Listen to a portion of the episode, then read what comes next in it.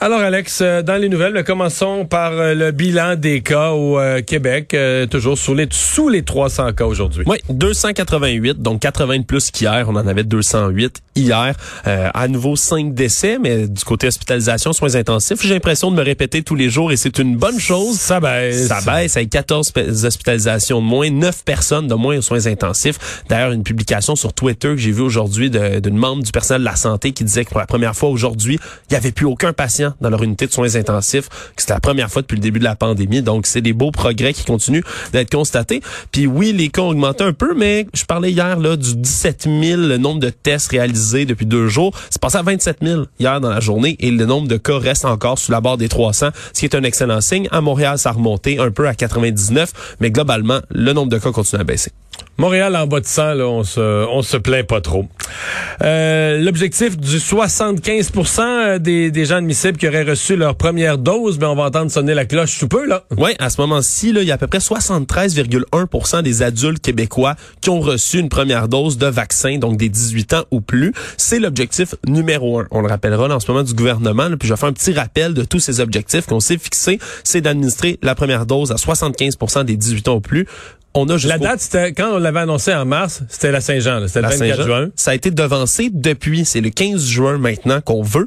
Euh, on veut le 75% mais avec le rythme qui s'accélère, on veut viser même 80 là, de, dans cette catégorie-là, selon les experts Donc, de santé 75 euh, demain, demain soir, après demain matin? ouais, ben, on s'enlignait soit aujourd'hui même peut-être. Ah, aujourd'hui, journée, ça pourrait être atteint dépendamment du nombre de, de, de vaccinations. Si on a les, le, le comptabilisation des 1 c'est quoi? La fois c'est à peu près 5 millions. Donc 50 quelques mille. Oui, raison donc 50 quelques mille, c'est 1 Oui, exactement. Puis on veut continuer l'accélérer. Mais en ce moment, il manque 200... une journée à 100 000, une journée à 100 000, on fait 2% de l'objectif dans une journée. Là. Presque, presque. là, je suis pas, je pas, j'ai pas les calculs rapides comme ben, toi, Mario, mais on dit qu'il manque, adultes, là, on dit qu'il manque 226 euh, 000 personnes à peu près avec ça. Ça de l'allure. 226 000. c'était 50, 5 millions 800 000, avec 58 000 serait 10% Ouais, c'est le premier seuil à atteindre. Puis après ça, il y a, pardon. Ouais, puis après ça, il y a d'autres objectifs. Hein. L'autre objectif qu'on veut atteindre, c'est le 75% des 12 ans ou plus vaccinés. Après ça, qu'on veut atteindre comme objectif. Euh, puis après ça, c'est c'est qu'ils aient leur deuxième dose, tout ce monde-là avant le 31 août. Deux doses 75% des Québécois de 12 ans et plus avant le 31 août. Jusqu'à date, là, les premières doses de 12 ans ou plus, c'est 60,5 là. Si on compte les 12 ans à 17 ans, euh, il y a seulement 5,4% qui ont deux doses. Alors, on veut administrer tout ça d'ici, effectivement, le 31 août. Le docteur Arruda qui, euh, ben ce matin, en fait, c'est une conférence de presse euh, qui dont, le message était de dire à la rentrée, euh, ce sera plus simple, il y aura plus de mal à la rentrée scolaire, je parle à l'automne, il y aura plus de masques, il y aura plus les bulles, etc., les classes bulles. Mais elle a reviré beaucoup, beaucoup cette conférence de presse sur l'immédiat, la chose plus immédiate, les balles définissantes. Oui, c'est la grande question et le docteur Arruda s'est engagé aujourd'hui à réévaluer la possibilité de permettre ou non les balles définissantes. On peut l'écouter d'ailleurs à ce sujet spécifiquement en raison, pour le bal lui-même, la réception euh, festive qui pourra avoir lieu.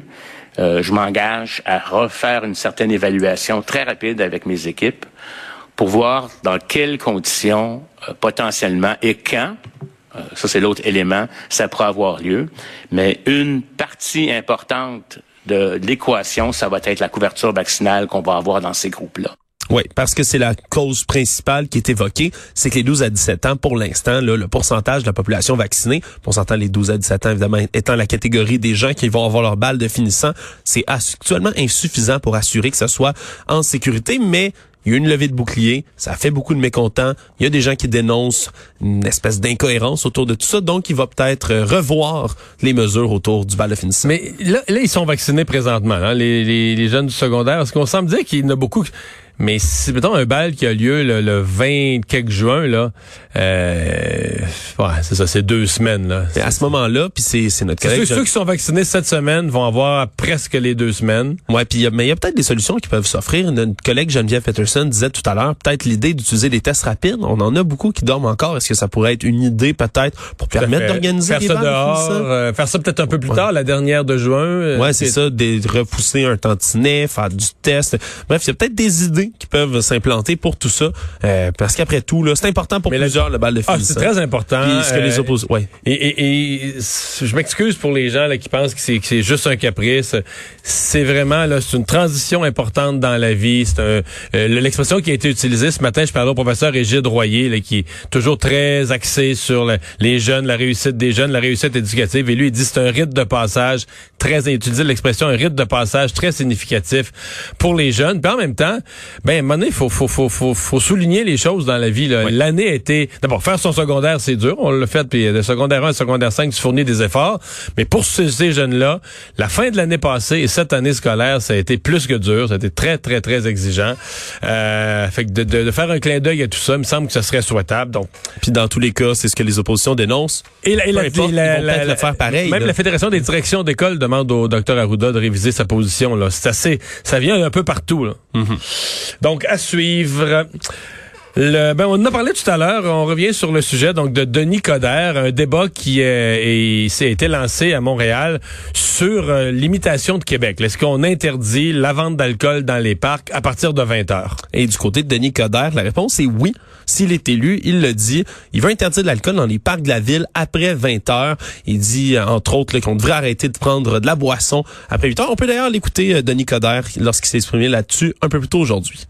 Moi, je pense que euh, de, prendre, de, prendre un coup après 8 heures le soir, je vois pas la pertinence. Des fois, il faut protéger les gens contre eux-mêmes protéger les gens contre eux-mêmes, qui est une expression. Il en a fait grincer les dents certains. La mairesse de Valérie Plante, l'expression prendre un coup. Là. Je veux dire, euh, les gens, ils, se côtoient, ils sont heureux. Oui, ils consomment, mais, c'est pas tout le monde qui est là dans l'esprit de prendre un coup, là, comme si, euh, comme si les gens allaient s'accoter seuls sur un arbre avec euh, une bouteille de fort d'un sac de papier. Non, mais tu comprends ce que Non, non, je, comprends absolument. Puis il y a des pays, beaucoup, tu as voyagé, tout comme moi, là, en Europe, en Allemagne, tu peux prendre une bière, même tu peux te promener avec dans la rue. Ici au Québec, on, je pourrais aller fumer un joint devant un policier en plein milieu de la rue, sur Sainte-Catherine en marchant, mais si j'avais une bière dans les mains, on pourrait me l'en confisquer, on pourrait me donner un avertissement, voire même une contravention. Là. Open liquor, comme ils disent là, dans le Canada anglais, c'est un, un, peu spécial là, quand même, faut se le dire. Et Valérie Plante qui l'a traité de déconnecté. Déconnecté, c'est ce qu'elle a dit euh, dans ce dossier-là. Elle qui ne veut pas euh, faire une telle interdiction sous, sous son administration. Mais euh, en tout cas, peut-être que je lis mal l'opinion publique sur celle-là, l'opinion publique montréalaise. Peut-être qu'aussi, il se dit de toute façon qu'il a déjà perdu le vote des plus jeunes, qui vise vraiment le vote des personnes euh, plus âgées ou très... Mm -hmm. Mais il me semble que c'est pas la semaine de Denis Coderre. À l'œil comme ça, je dirais que c'est pas la semaine de Denis Coderre. Ça, a commencé un tout petit peu mal, c'est certain, avec l'incident du cellulaire au volant, qui qui, qui, qui a pas vraiment admis non plus. Là, ben, parce que toutes ces... On dirait que les événements concourent à ramener l'image qui s'est tellement efforcé de faire disparaître. Là. Oui. Et donc, il s'efforce toujours de faire disparaître. Il a, il a beau avoir changé puis mis des belles lunettes. Ouais. Là, les, les, vieilles habitudes commencent à, à transparaître.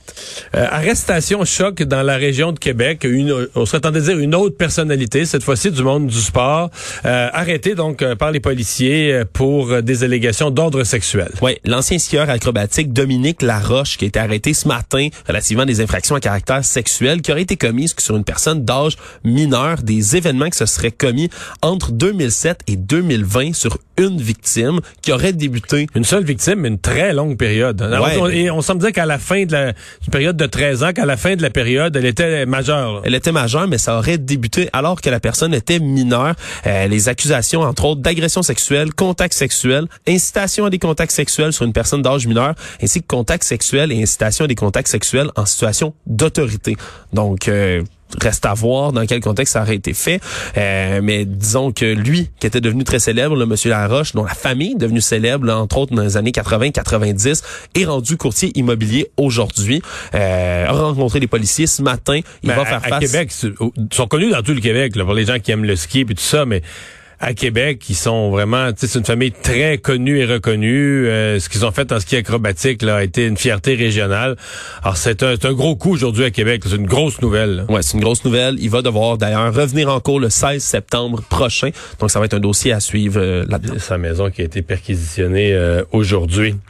Québec solidaire qui propose une loi transitoire. On est toujours dans cette histoire. Là. Tous les partis d'opposition s'en sont mêlés de, de mettre fin à l'état d'urgence qui est, qui est plus ni moins reconduit de semaine en semaine. Oui, parce que ça fait déjà une dizaine de renouvellements par décret qui ont été faits là, pour l'état d'urgence au Québec. Et Québec solidaire, là, par le biais de leur porte-parole, Gabriel Nadeau-Dubois, qui croit que l'état d'urgence, c'est exceptionnel, que ça doit rester une mesure exceptionnelle, euh, que le renouveler sans cesse, c'est dangereux pour la démocratie. Donc, il voudrait une loi transitoire, comme ça a été fait d'ailleurs en France, une espèce de loi qui encadre la sortie de l'état d'urgence. Colombie-Britannique, eux aussi, ont pris des indicateurs qui allaient permettre de lever cet état d'urgence-là. Donc, une espèce de d'entre-milieu, si on veut. C'est logique, c'est une proposition. Moi, je trouve que c'est une bonne proposition de Québec solidaire. Ceci dit, on, on grossit un petit peu... Euh, je veux dire, parce qu'à écouter les partis d'opposition, euh, moi je les comprends. Si j'étais dans l'opposition, là, je demanderais d'abord que l'état d'urgence soit revoté éventuellement par l'Assemblée nationale. Moi, je pense que Mhm. ne devrait pas être toujours renouvelé par décret. Mais en même temps, à l'autre extrême, on parle comme si le gouvernement avait des pouvoirs extraordinaires, comme si on était en dictature. Là. Non. Mais là, présentement, le Parlement siège, l'opposition pose toutes ces questions. Aujourd'hui, on a eu la tête d'un ministre. Euh, tu sais, le gouvernement, euh, il n'y a pas de pouvoir. Là, euh, tu sais, on n'est pas, on n'est pas en dictature. Puis le gouvernement peut pas nous imposer n'importe quoi. Il y a les mesures sanitaires euh, basées sur la, la pandémie. Mais pour le reste, là, je veux dire, il n'y a pas de...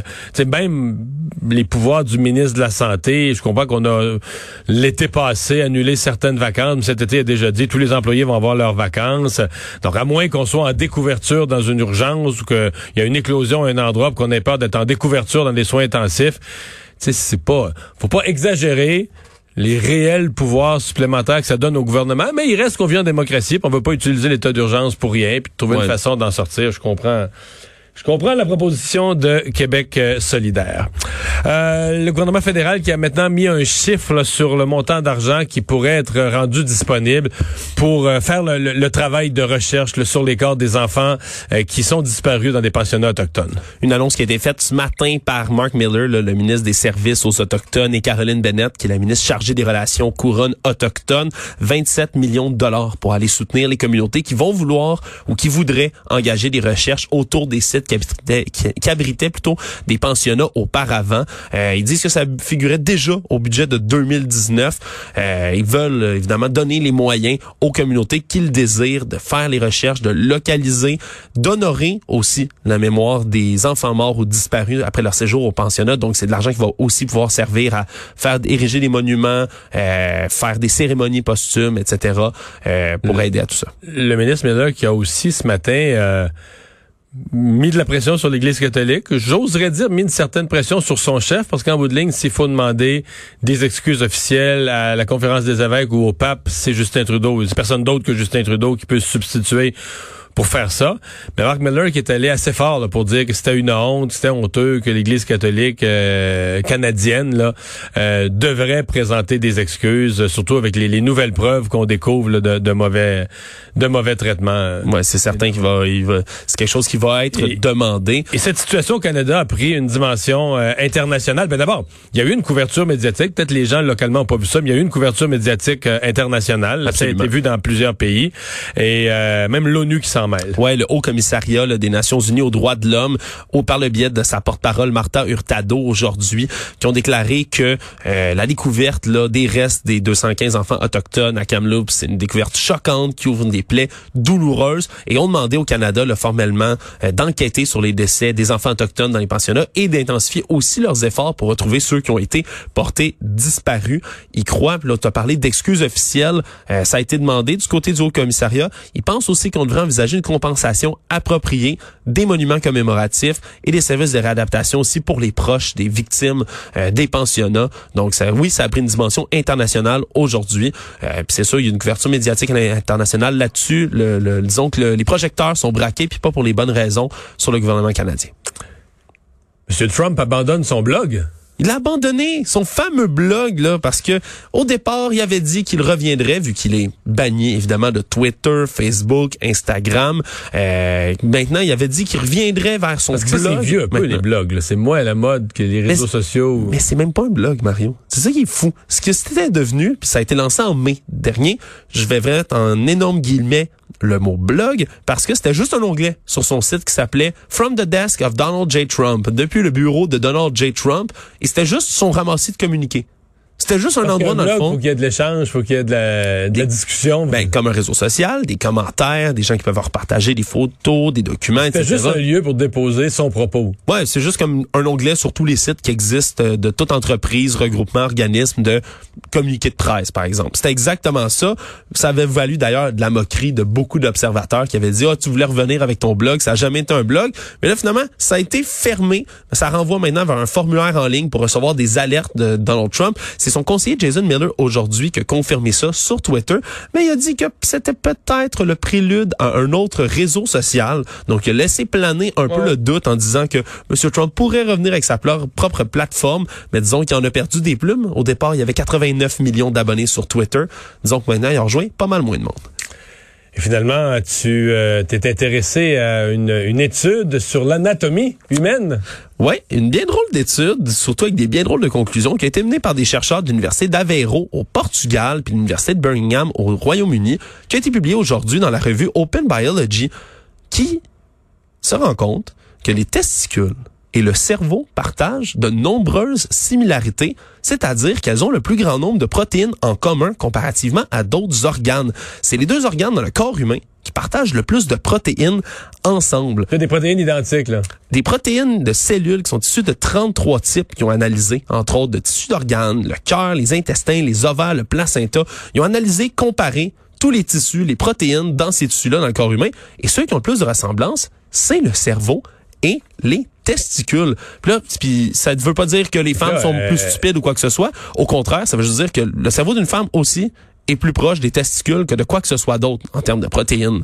Non, mais après ça, ils se demanderont pourquoi les hommes, on a toujours le sexe dans la tête, là. C'est exactement la blague qui est sortie là partout. Mais non, au- mais au- tu veux penser? de- penser avec ses couilles là. Oui, effectivement, ça a été ça a été rappelé là, comme blague à de nombreuses reprises. Euh, sont très similaires aussi dans leur fonctionnement. C'est là qu'on se rend compte. Ces deux gros consommateurs d'énergie. Ils ont des processus complexes pour produire entre autres des soit des neurones, soit des spermatozoïdes. Ils ont des cellules spécialisées pour entretenir et les neurones et les spermatozoïdes d'un autre côté. Donc, ils se sont rendus compte que vraiment, il y a plusieurs, plusieurs similarités là-dedans. Donc, euh, vraiment, il y a- c'est plus proche qu'on le pense, le cerveau et les couilles. Tout ce qu'on apprend avec toi, Alex.